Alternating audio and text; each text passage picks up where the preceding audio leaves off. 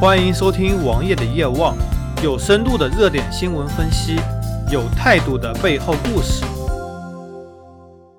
在本月初，王爷的父母报了旅游团去云南旅游。云南旅游，大家可能知道我要说什么呢？云南的旅游投诉是全国第一的，而且稳居第一许多许多年。那么为什么会这样呢？因为在云南。有着太多的强制消费，令人防不胜防。刚好在上周，王爷我听到了另外一档节目，一个旨在普及防范诈骗的主播，有说到他在云南也被消费了。当时他的感觉是，这地方实在太穷了，来都来了，就对他们做点贡献吧。其实贡献哪是做给他们的？哪是做给当地居民的？肯定是发达地区的奸商把一些地摊货、义乌货拿过去，加价变卖罢了。而国家旅游局三令五申叫停旅游团的购物行为，但是为什么就屡禁不止呢？而他们到底是怎么骗钱的？众所周知，这两年很多退休老人都喜欢在外面旅游。退休了嘛，没事情干，游遍大江南北，而且退休工资其实并不低，玩一玩也不会消费太多，觉得还是蛮好的。就有很多人出去旅游，然后就和很多卖保健品的骗局一样，这些人制定了严密的营销计划，让你们一步一步上钩，给你们洗脑，让你们相信这些东西是真的，值这个钱的。同时强迫你们消费，而且让你们得知这个事情不能去投诉，投诉了你也退不回钱的，你们是没有希望的。因为很多人都因为这些东西有一点划痕，造成了最后无法退货。但是事实上是这样的吗？其实国家旅游局有专门的投诉方式，有电话投诉，有网站投诉，就和工信部投诉电信一样。一旦被投诉了，他们当地的有关部门负责人将会被严厉处罚。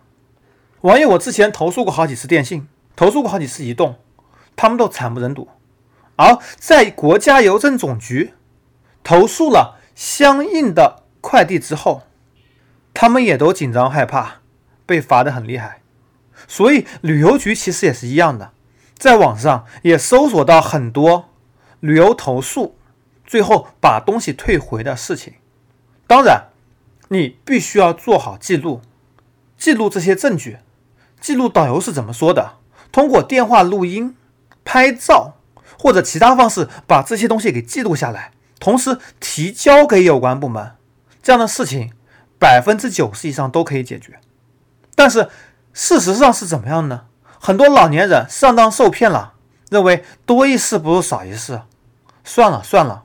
而且在被洗脑之后，和我父母亲一起同去的另外四个人都不想退回这些东西，他们认为值，OK 值吧，只要父母开心高兴就好。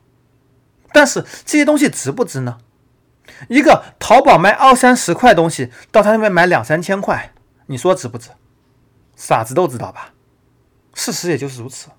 其实不光是在国内游，很多出境旅游。